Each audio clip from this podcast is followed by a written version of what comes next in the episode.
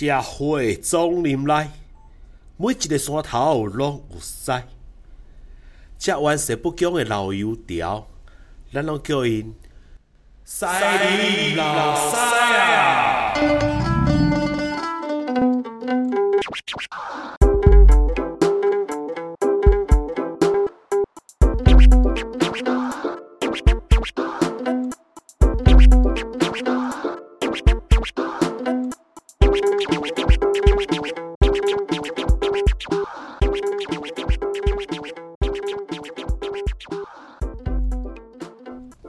是安尼啦吼，卡多我讲啊吼，路是大家的，吼车是家己的。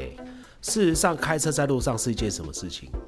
就是大家在同一时间，哦，然后呢，在利用共同的空空间，在各自做着这个开车的事情。其实，在路上，每个人都是在同样的一个空间，在做类似的事情。可是，如果车子不要碰撞在一起，事实上车子之间是互不干涉的。我们在大概了解外意思，我就是讲，我们虽然说是在同一个空间里面在做着开车的事情，都总共是有他车也好，无他车也好，啊，事实上大家其实都是在抓那个时间差。这个在抓这个时间差的同时，是为什么？为了要避避免说啊，跟别人产生这个这类亲密的接触嘛，吼，当然是卖接触，你接触，我要卡电话，警察过来卡电话保险公司啊，想回去啊，哈，啊，所以说呢，我们大家就要去注意说，我们平常开车的一个动态。阿咩拉讲嘞，咱来讲两个名词，好，一个合作防御性驾驶，一个合作攻击性驾驶，好。后来在咧，一早咧有咧开赛车，啊，冇去 ARTC 年纪的受训，吼，怎样讲？上面有做防御性驾驶，上面有做攻击性驾驶。我跟你讲啦，迄路啊吼，迄春风少年兄都要让飞来飞去啦，吼，都比快啊，斗狠的啦。为什么？他就就是要把人扒掉嘛。还有做啥？还有做攻击性驾驶。好，被输赢的啦，迄就是攻击性驾驶。防御性驾驶是啥咧？防御性驾驶就是讲吼，咱开车的路的吼，莫去互弄掉，莫去互别人弄掉，吼啊当然啦，咱嘛莫去人弄掉，好安那讲，就是不要在路上跟别的车有亲密接触嘛。说实在话，偶尔爱喜欢开快车的人呢，你又要兼具攻击性的一个一个一，又要兼具攻击性的驾驶风格，也以及更重要的是防御性驾驶。安那讲，当你的周围的车。有任何的动作都要看在眼里，记在心里，脑袋去运算，去找出一条你的路线。开车在路上哦，眼睛不是向前看，向前面看的时间，除非是说你旁边都没车，或者是说，哎，你在高速公路上行驶，那路况很无聊的状况。你那是开在车，你那是开在市区哈，跟你讲。看前面的时候，大概只有一半，其他时间在干嘛？眼神四处飘啊，看看左边啊，看看右边啊，看看前面啊，看看后照镜啊，看前后左右的车跟你的距离有没有保持到安全的距离。好，这就是防御性驾驶。那其实大家养成习惯就是，你要随时知道，如果旁边有什么状况。你可以往哪里闪，就是所谓的安全距离。好，你的生存空间，只要把这些距离给抓出来了嘞，通常呢，当别人有失控或者是有扑龙弓的时候，哎，我们就知道我们该往哪里闪。赶快拿，我一开心我有讲，一台车你要看它的动态，你看整台车是比较难看出来的，它一点点微微的倾斜啦，哈。而是讲得冲啥然后一在变换车道什么的，你可能看不大出来。当你发现你前后左的车有异状，看它什么？看它的轮子，看它轮子有没有偏出来啊？好，这个会比较准。尤其最明显的是什么？最明显的就是说，如果有车，它刚要从路边要开出来的时候，因为两台车都在马路上，你不知道它到底有没有在动，车子微微在动，你看不出来。但是轮子在转，你一定看得出来啊！停下来的还是微微的在往外移动，看它的轮子就知道了。好，这个是最最常见到的，就是很多啊，路边要开出来啊，你又没注意到啊，好，你以为它停车啊，事实上它是缓慢的在在往外移啊，好，后车维持速度，前面那台要开出来的车呢，又以为你的速度不够快啊，好，为什么他会以为你速度不够快？因为后照镜他只看了一眼，看到车子距离，他又不知道你的速度就开出来了。我跟你讲啦，一样的距离啊，今日你若讲开四十跟开八十，那个移动的距离就不一样，小车都弄过来啊。所以两两两件事情一定要做到。第一个，当你是开在马路上，看到路边有车要开出来，盯一下它轮子有没有在动，就可以知道它的车的动态。第二就是，如果你是开在路边这台车，你要把车子移出来，拜托看着后照镜。盯着那台车，至少看一秒，知道它到底开多快。一起开细早，一起开背早，一起开能把，你要判断出来，它在几秒钟之内会碰到你的车子，然后你有没有在那个本事，在它开出来之前把车开出去，而且又不影响到它的动态。你买公里出来，好让紧急刹车那嘛唔好啊，对不？啊那你俩都丢迄个棒球队边呐，嘿啊，绝对是球棒事后啊。好，所以讲，咱的开车咱爱绝对。积累注意别人的动态，好，这就叫做防御性驾驶。就好像我在教我儿子开车一样，这个这个观念也是我一直有的观念哈。车子是一种交通工具，没错。可是当必要的时候，它可以是一个保护你的堡垒，甚至变成你的武器。如果你遇到这种情况，难道要跟你呆啊？对不？你讲要落车好呆，你镜头怎么办？开车跑，哪怕已经有事故了，哪怕最后被人家告你造逃还是怎么样，好，每台车都有行车记录器嘛，好，如果别人对你产生了攻击或是类似攻击，你已经对你的这个人身安全感到有威胁，你就跑，先逃离现场。需要说逃也好了，说跑也好了，反正哦，第一件事情你先离开那边，然后要干嘛？去派出所、去警察局去报案。去寻求外力的协助跟帮忙，好，不管怎么样，遇到这种情况，活下来，够堂和桥，你也可以怕死，你不敢上桥，叫你妈妈还是叫你爸爸去桥？嘿，都白呼啊啊！所以遇到这种情况，第一个开车离开现场，甚至有时候如果有人拦车怎么办？啊，就上去吧，嘟噜 kitty 吧，找个最没有伤害的方式去给他撸过去，逃离现场。再说，保护自己才是最重要的。后面你可能会遇到什么啊？一些刑事或是民事纠纷呐，把命留下来跟人家纠纷呐。没关系，人被掐你假庆忌啦，邀请你去打棒球啦，好，阿喜公被掐你假西龟啦，我们不要去轻易的接受啊。好，我们是让上天下你都叫手下啦。哎呀，就第一时间逃离现场，好，然后去寻求帮助。我是蛮注重个人安全的啦。那。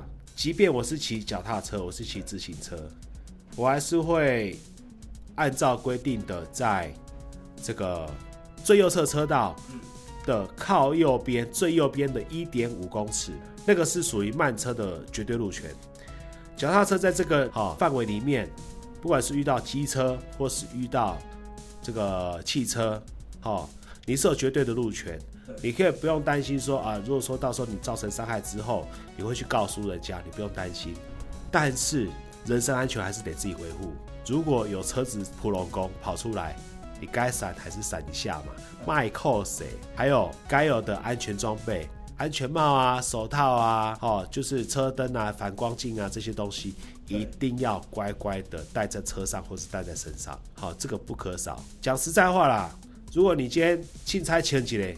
好，然后安全帽也不戴，好，手套也不戴，车灯没有，反光镜没有，别人看到你公开拍天爱，我就看不起你啊！我不知道你是干嘛的，你是出来买菜还是出来逛街的？我就觉得你是出来乱的。可是如果你全身装备给他上去，别人会尊重你，好，对不对？人家就算是不晓得你是上面卡小，下面行婚，至少看到你全身的装备，哎呦，这一身行头在挖这级，人家看了就会怕你。就好像你开车开在路上，我常开玩笑啦，你开个什么二十年的老车出来，不然又拦你啦，你回家变流出来，大家都惊你啦。撞下去之后要赔多少钱？哎，法拉利啊、迈拉伦这块你啦，我跟你讲了，我看到他我也是有多远闪多远啊。因为我知道了哈，我虽然投保已经够高了，可是我的那个附加险，我的什么，我的正呃还有这什么险期啊，啊我没给你啊啦，反正那个险就是保险不够付了，哈，保险公司帮我赔加三百万，结果给我开一千万，我咧讲的哦，哎，这栋老鼠都无去啊，所以遇到这样子的车子，我们会特别注意，相当的遇到这样的脚踏车，我们也会特别注意。我们懂车，我们懂脚踏车，咱一看再讲，哎呦，看这台三十万。这台五十万，嘿，未卡咩落诶，吼。啊，这台五千块，哦，干那都不要紧啊，吼，嘛是讲不要紧啊，嘛现在注意啦，吼。可是如果一般用路人，呃，驾驶人他不懂，他看到你全身装备，好，反正你贵辛苦五千块，动作你五十万，自然就离你远一点。所以呢，自行车骑士，恭喜海，安全帽戴着，对，手套戴好，骑行服穿好。骑行服穿上去，人家就认为你是 pro 哎，就没有人敢动你了啦。好，就算要动你，他要衡量一下自己口袋深不深。好，对，恶意憋车什么的，我们都有听说过。但是说实在话，如果自己能够守规矩的，就是在自己的路权，好，这个用自己的速度，好去骑车，稳定骑行，也不要闯红灯哦，好，也不要去这个影响到路人哦，更不要去影响到驾驶人。你买去讲讲哈，让别人来给你挡了，好啊。当然，如果说什么事的话，一样。如果什么纠纷，不要急，不要吵，因为你骑车就是弱势，好怎么办？手机啊，老有嘛，老兄弟啊，老人啊，搁较老无你嘛有一一零的档卡，好，啊你就用这个方式来解决，不要去跟人家有纠纷有争吵，因为我有看了啊，怎么讲？我就看过那个脚踏车跟人家发生纠纷之后啊，啊你规台车摕来做武器，甲人输赢。哎，你毋知你的车偌贵？对，你是要摕五万，你是要摕五十万，甲人输赢。啊，有些人就直接把安全帽拿起来就敲下去，对不对？安全帽是拿来保护你的头的，不是拿来攻击别人的头。我把看贵啊，明明就是自己本来没什么错，啊，你赌血气方刚啊，血气一方刚，然后意气用事啊，要甲人输赢啊，啊，全部摕起来敢敲啊，结果嘞，吼。哥哥，你怪不会起后啦？明明自己没有错啊，为什么要干这种事情？对，所以我们还是要一样啊，防御性驾驶，保护自己。好，防御性驾驶除了说是在这个这个车子动态的时候，当然也是在静态的时候。好，什么叫防御？就是保护，做好自身保护，命留着。好，接下来呢，阿元是要跟大家分享所谓改车。什么叫改车呢？很多人就是常常看到那个路上啊，有些车子趴低呀，或是装个尾翼呀，或是排气管碰碰狗那一种啊，把它当做改车。事实上，改车没有那么狭义啦。跟大家分享一下哈，每一个车厂、每一个品牌哦，他们在做这个新车的设定的时候，通常是这样：他卖一台车出去哈。他不知道说，你这个车主啊，开回去之后呢，你的用车的这个状况是什么？有些人一年开五千公里，有些人一年开五万公里，十年之后呢，这台车有可能已经开了五十万甚至八十万公里。那这个车厂呢，他在设定这台车的时候，他当然是要以这个最长里程。的打算去设计这台车，所以一般车子呢，它在出厂的时候，并不会用最大的一个输出来做设定它的引擎。再者呢，这个有关于其他的部件啊，比如说排气管啊、避震器啊，或者是这个变速箱等等之类的啊，通常也是有蛮大的成本考量啦。哎呀，啊，不然一台车如果说做到最精进。那这台车做出来，这个售价必然就很高啊。可是对一般来讲，这个代步车、家庭用车，啊，如果说卖的贵贵的，好，比如说一台这个家庭用车，每台都卖个四五百万，而是要卖给鬼哦。好，四五百万不是不可能哦。我随便举个例子好了，赛车在用的避震器，哦，我是讲说 rally 赛、越野赛的赛车在用避震器，一套四五百万起跳，啊，有些甚至上千万，那当被机动拉出。对，就那四支避震器而已啊，就可以那么高的价钱。嗯，啊，如果装在民用车上，对啊，这样不合理啊。对啊，所以呢，车厂它必须去设定第一个耐用度考量，第二个成本考量。好，在这样考量之下，所以车子呢，一般来说，它的效率大概只有它本身应有效率的百分之六十左右。也就是说，你买辆车，它的输出是两百匹马力，但事实上它应有的输出应该是三百匹马力。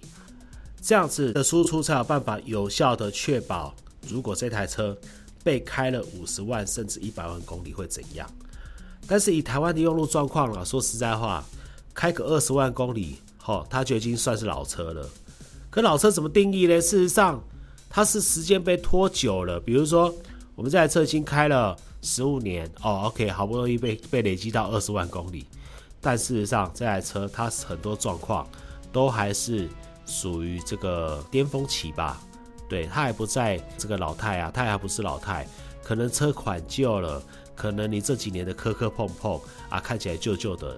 那可能呢，常停在海边啊，或者常把车停在户外，吹风日晒雨淋啊，那表面的漆老化啦，看起来就旧旧的，没有那么多那么多的光泽嘛，不再这么光鲜亮丽。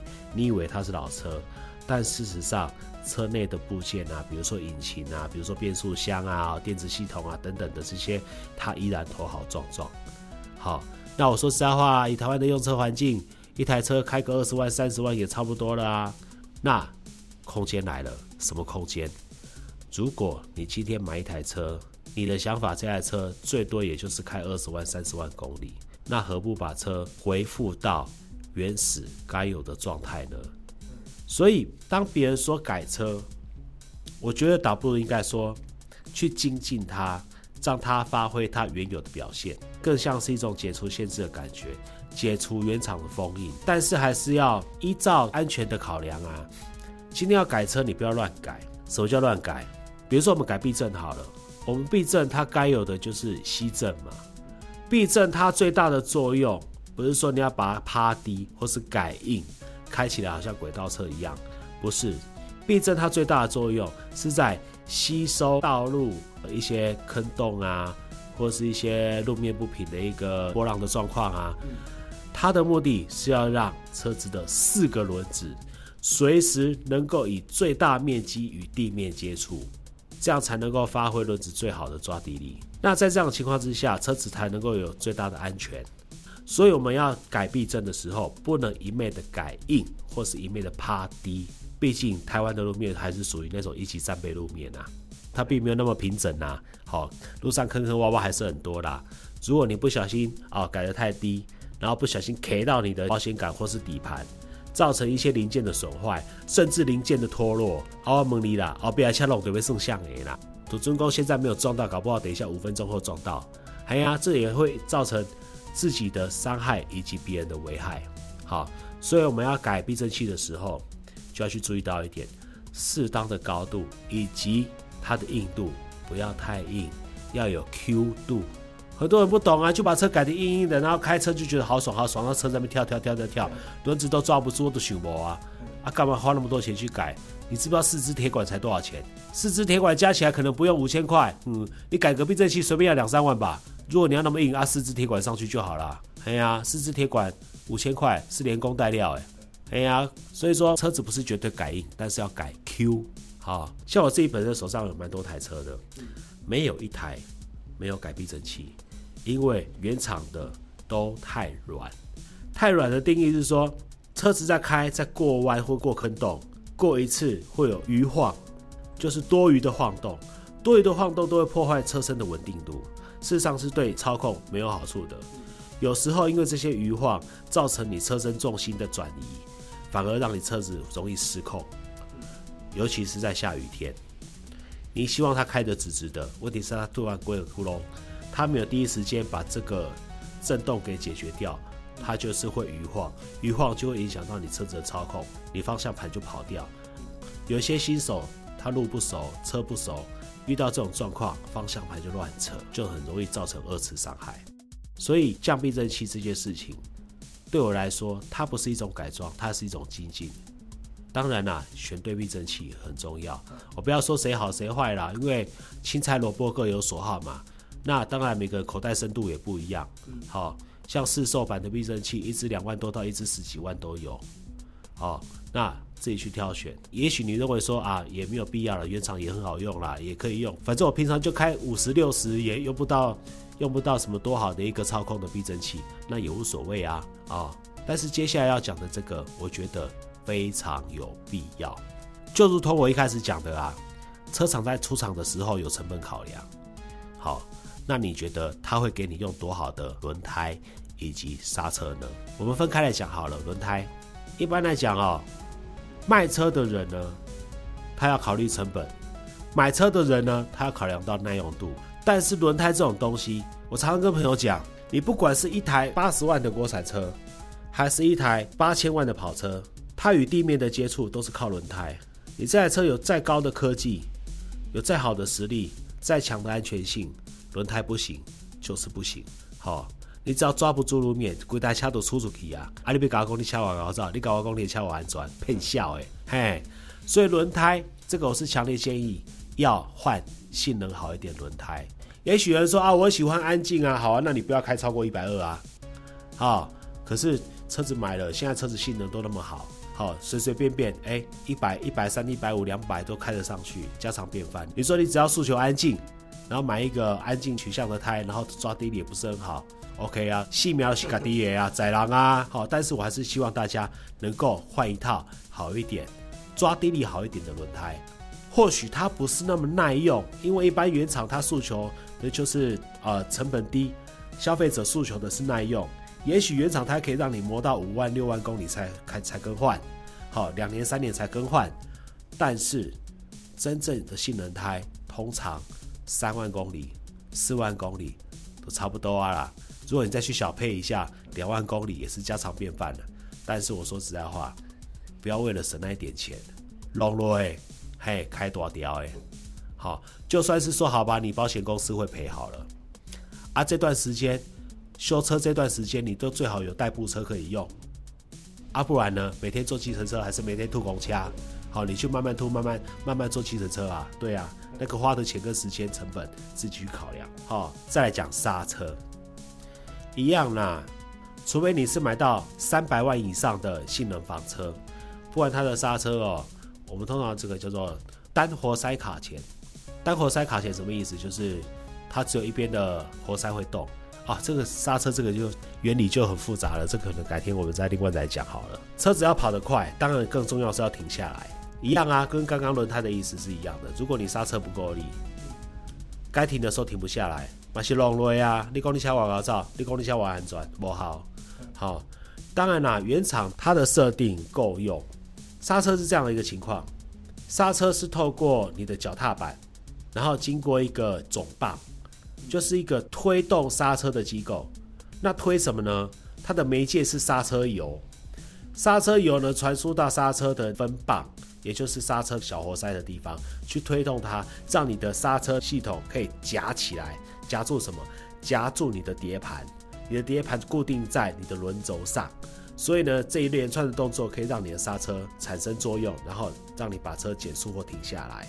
OK，我们都懂，摩擦会生热，刹车碟盘跟刹车片，它在摩擦可以造成摩擦力，好让车子停下来或减速。当然，在摩擦的过程当中会产生高热，这热度甚至会到高达七八百度。这个热再透过碟盘、透过刹车系统、来临片，然后到卡钳，一直传输到哪里？会传输到刹车油啊！刹车油会热衰竭，所以我是建议大家，如果你不改刹车，至少把刹车油用好一点的，耐温可以耐高一点的。好，我举个例子好了。可能很多人会遇到，就是说在开山路的时候，上坡没什么了不起，在下坡在下山的时候，你懂啊不？打嘞打嘞打嘞，哎那路打路点路打路不？对，刹车油温度上来了，刹车渐渐在失去它的效能。好，这时候怎么办？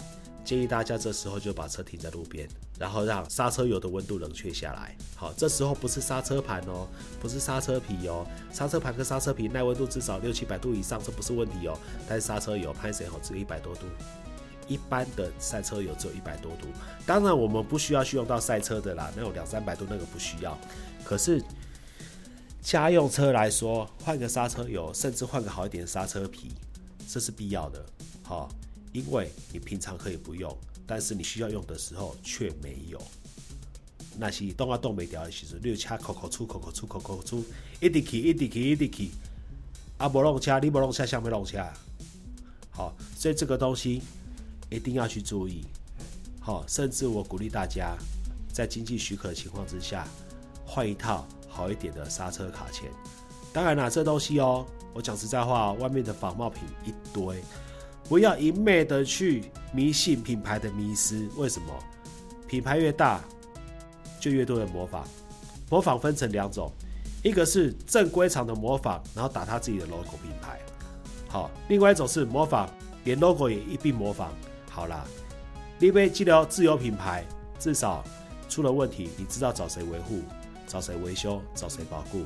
你要是去买到仿冒品，阿里被吹香。好，所以大家不要去有什么品牌的迷失。好，国产的很多都做的不错啊。如果你预算有限，买国产的也不错。反正有改就有差，不用说一定要什么大品牌的。好，虽然说我自己是用 Brembo 啦，好，是 AP 啦，好这种东西，可是我是希望大家说不要去迷失品牌。我是因为需要用到，好，因为本身自己有在跑场地，好，有在有在跑那个场地赛，所以我会用到这些大品牌的。会对我来讲比较有心理层面的保障。好，按不光进来啦，一些大品牌啦，工厂在国外啦，真的要保护的时候，你根本打包过去给他维护哈，也不一定会啦。但是国产品牌的话，就近嘛都可以处理嘛，你寄归加等来处理好者，还剩几礼拜的后啊，方便呐。我国外品牌，我光坐船可能都不止一个礼拜。对啊，要空运嘛，不可能那么重，对不对？不如买主新的。所以说要有多方的考量。好，刹车必须改，为了安全着想。然后千万不可以往轮胎里面泼水。我刚刚讲了哈，刹车在做动、在工作的时候，它的摩擦力会产生高热。好，它的一般正常工作温度三四百度以上。好，真正激烈超价，那个碟盘会红起来。好，昂起来，昂个跟它起来，昂个跟它炼钢厂那种红有没有会发热、会发光？好，那个温度都已经高达八百度以上。你要想想看，热胀冷缩的原理。如果车子它的碟盘在高热的情况之下，如果你再给它泼水，状况轻的话，它会变形，因为热胀冷缩膨胀系数它不一，因为水不是百分之百完全同时接触，刚碰到水的地方它会快速冷却，快速降温，快速收缩，其他地方还在膨胀，所以才会说，当它冷却之后，碟盘会变形，就坏掉了。好，更严重的情况，它有可能会脆化。因为这就跟炼铁炼钢的原理是一样的，高温加热之后再快速冷却，然后在这个过程当中，刚性会变强，但是它会变脆。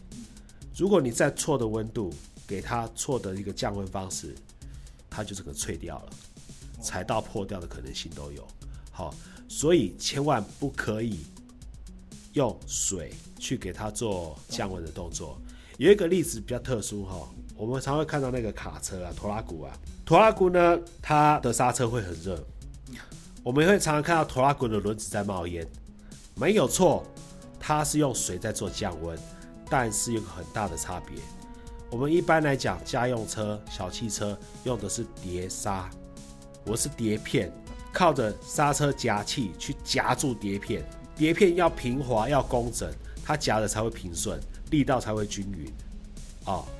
但是，一般的拖拉鼓、一般的卡车，它用的是鼓刹，它是把刹车装在轮子的轮框的里面。它的反正它的方式跟夹式的不一样，跟我们一般的碟刹是不一样的。好，今日好阿万赛的车，有诶无甲甲大家讲几大堆啊，讲正讲到尾啊，我家己嘛唔知你讲啥。但是希望你们对你们有帮助，因为资讯量实在太大了。好，我也没办法一次讲完。好，以后有机会跟再跟大家讲赛车场是怎么回事啦。好，啊，还是说弄起来时上面尴尬了哈。安全气囊爆在脸上的时候是什么样的感觉了哈？而绝对不是冷冷的冰雨在脸上。好，我们下你你啊哈。那当然这个经验最最好是大家都不要有，可是我还是可以分享给大家，最好有心理准备这样子。好，那我再整理更多的资料，下一次再继续与大家分享。谢谢大家。